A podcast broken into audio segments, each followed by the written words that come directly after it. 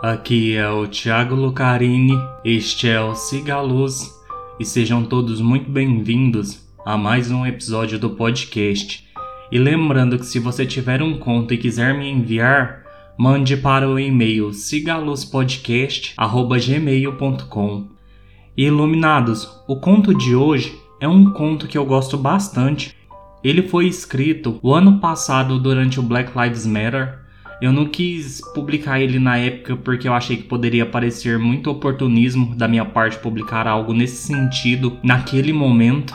E foi melhor assim porque foi uma ideia que eu fui amadurecendo, escrevendo e colocando mais coisas.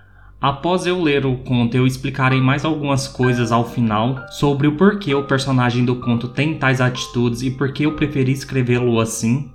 Espero muito que vocês realmente gostem. Dê o seu feedback nas redes sociais, pois eu gostaria muito de saber a opinião de vocês sobre o conto. E vamos direto para a história. Branquelo. O ruído metálico de correntes me dava trégua apenas por alguns momentos, especificamente só quando eu estava longe de qualquer meio social, isolado em meu apartamento. O tilintar era a marca dele, o sinal de que aquela aberração não me abandonaria. Olho pelo espelho retrovisor interno do carro e lá estava ele, sentado no banco traseiro, me olhando com seus olhos frios, trazendo sobre mim desumanização. A primeira vez em que o vi nitidamente foi na estreia oficial do meu grupo de rap, Veneno Velado, ou VV, como chamam os fãs. Estávamos no começo de carreira numa cidade do interior de Goiás chamada Sussurro, com um público aproximadamente de 4 mil pessoas. Era metade do show. A luz de um holofote mal colocado me cegou por um instante. Meu ouvido estalou cheio de sons de estáticas, e depois disso foi quando vi parado na primeira fila no meio da multidão. De início, pensei ser um cosplay ou algo do tipo. Percebi que ninguém o notava e ele me encarava diretamente como um enviado do inferno.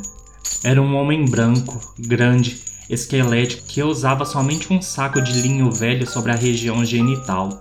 O mais sinistro era que em todo seu corpo, de cima a baixo, havia elos de corrente entremeados à sua carne.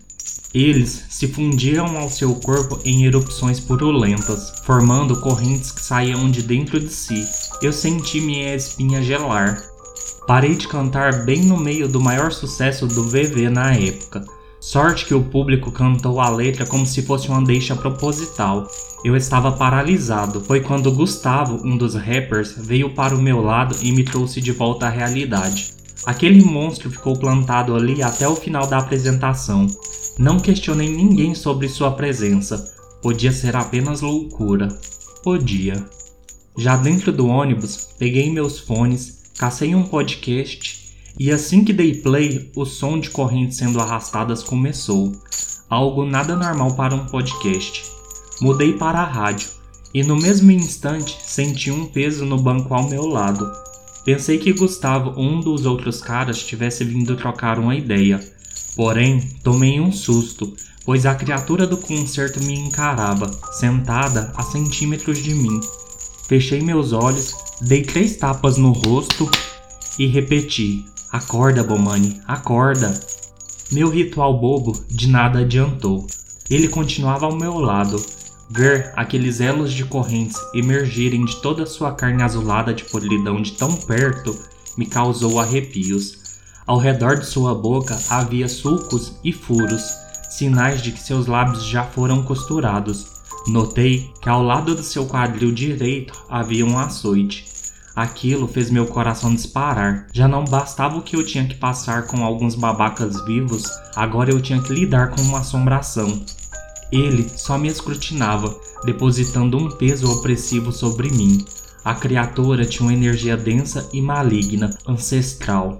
Eu sabia, de uma forma primitiva, que devia temer por minha vida. Pouco depois, o ônibus foi parado numa barreira federal. Como éramos rappers, assimilavam ao contexto. Traficantes viciados. Fomos colocados para fora do ônibus. Tive que passar por aquela coisa que não fez nada além de me examinar. Do lado de fora, policiais ofensivos colocaram todos nós com as mãos espalmadas na lataria do veículo. Fomos todos revistados. Porém, quando chegou a minha vez, o acorrentado apareceu atrás daquele policial e sussurrou algo em seu ouvido. Instantaneamente, o policial me revistou com mais vigor do que o necessário. Minha ansiedade disparou. Mesmo sem achar nada, feito um abutre, o policial não saía de cima de mim. Buscava um motivo, culpa, até que outro oficial chegou e o mandou dar sequência ao baculejo. Ao final, minhas pernas tremiam. Como os federais não acharam nada, fomos liberados para seguir viagem. Dentro do ônibus, o Branquelo me esperava na mesma poltrona. Não haveria fuga. Naquela noite, tive pesadelos e flashes de ver aquele monstro durante toda a minha infância e adolescência. Imagens que de alguma forma estavam soterradas em minha memória. Desde o show em Sussurro, suas aparições se tornaram cotidianas. Com o passar dos anos, dei à assombração vários nomes, filho da puta, acorrentado, porém fiquei com Branquelo, pois era o mínimo de agressão que eu poderia lhe oferecer. O tempo deu novos acessórios ao demônio. Agora ele trazia grilhões aos pés e mãos, um anjinho nos polegares e uma coleira de ferro incandescente no pescoço. Ele ganhava um adereço sempre que eu me ferrava. Branquelo nunca me feriu diretamente. Talvez eu até preferisse isso, mas ao invés de fazer o serviço sujo com suas mãos, ele sussurrava palavras malditas, ofertava ódio gratuito a pessoas já favoráveis a me inferiorizar, agredir ou matar. Após seu aparecimento, não controlei mais minha ansiedade. Bastava eu pôr os pés na rua para Branquelo brotar ao meu lado. Eu não me sentia seguro mesmo nos lugares mais simples. Uma vez, o segurança de um supermercado me deu um tiro na perna por achar que eu estava roubando itens da prateleira. Antes de ele disparar, eu vi Branquelo depositando ideias na cabeça do homem.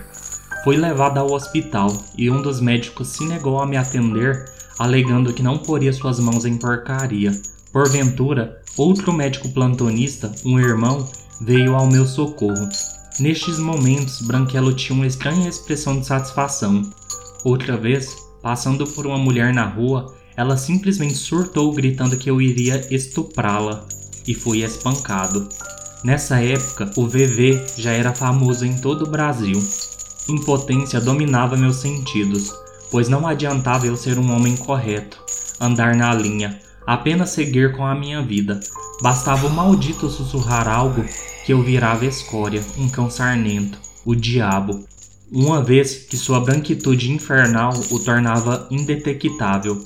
Branquelo potencializava a extremos os preconceitos e atitudes imbecis existentes, além de fazer parecer com que tudo o que me acometia fosse natural, esperado ou merecido. No início, recordo de xingá-lo muito, de tentar feri-lo, exorcizá-lo. No entanto, Branquelo era invulnerável e sua posição estava acima de qualquer esforço meu. Ele era uma doença extracorpórea, sem cura, que, mesmo estando além de mim, me adoecia. Fomos convidados ao café da manhã, um programa matinal apresentado por Teresa Palmer.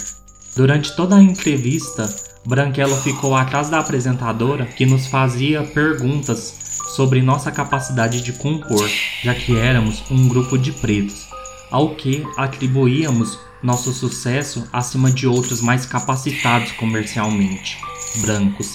Se cabelo rastafari não era só sujeira acumulada, se não batíamos um tambor, se nosso cachê não era superfaturado, nosso envolvimento com drogas e sexo descontrolado, a entrevista foi um pesadelo completo. Depois de encerrada a gravação, Teresa Palmer voltou ao normal, ou tão normal quanto poderia ser. Não houve nenhuma nota de repúdio pela imprensa geral. Fui às minhas mídias sociais desabafar, mas tudo se voltou contra mim. Vários anônimos alegavam que eu estava apenas querendo aparecer com mimimi furado. Por vezes, ele sugou minha vontade de contra-ataque. Bomani significa guerreiro, Porém, não foram poucas as vezes em que eu me senti inerte e esgotado. Era como lutar constantemente contra a maré e em algum momento começar a se afogar e a gritar, e quem estava à volta estar cagando para isso. Branquelo, com sua distorção de relações humanas, tornou minha vida difícil em vários aspectos. Sua presença por si só era uma ameaça. Eu nunca sabia o que ele podia atiçar em outros. Procurei de tudo, fui a igrejas, centro espíritas, seitas, terreiros e nenhum deles me livrou daquela criatura.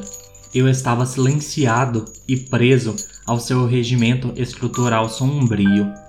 Hoje, já com certa idade, sei que Branquelo nunca me deixará ter paz, que estará junto a mim até o final dos meus dias. Ajeito o retrovisor do carro, tirando-o do meu campo de visão. Ao dobrar uma esquina na Paulista, caio numa blitz. Merda, penso. Eu só queria chegar em segurança em casa, abraçar meus filhos e esposa. Parei o carro. Um policial mal encarado bateu no vidro. Branquelo estava ao seu lado com uma satisfação cretina.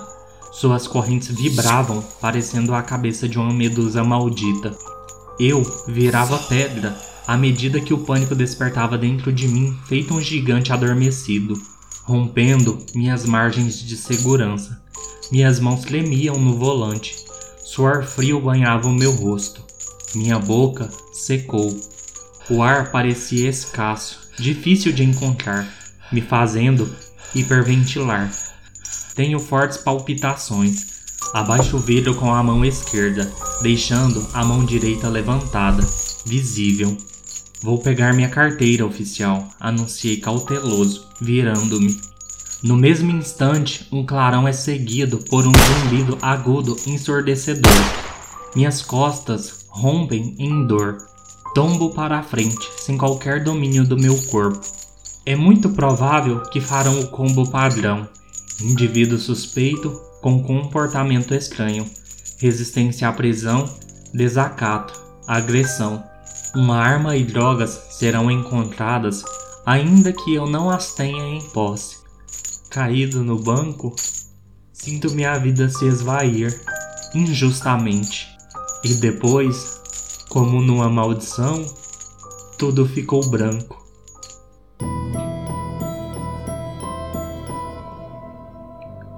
Bem, iluminados, este foi o conto. Como eu disse, ele foi escrito durante os protestos do Black Lives Matter. Eu acrescentei mais algumas coisas depois do caso do João Alberto no Carrefour, e eu fiquei pensando em como esse racismo poderia ser uma assombração e inverter a ordem das coisas do terror natural. Geralmente as pessoas são sempre assombradas dentro de casa, dentro de ambientes fechados, e eu percebi que para pessoas pretas, essa assombração, essa perturbação, ela acontece fora de casa, na rua. Apesar que o branquelo serve também para ser uma representação de perigo para as mulheres, para qualquer membro de toda a comunidade LGBTQIA, ou para qualquer pessoa que não se sinta confortável ou segura fora de casa. Então, eu fiquei pensando muito nisso sobre como seria esse fantasma no dia a dia, essa merda estrutural que a gente tem de sociedade.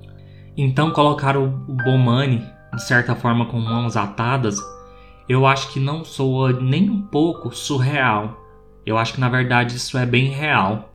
Então, iluminados, espero que vocês gostem deste episódio. Branquela é um conto que significa muito para mim, como eu já disse. Espero que ele toque vocês de alguma forma. Espero que um dia a gente tenha uma sociedade melhor, de verdade.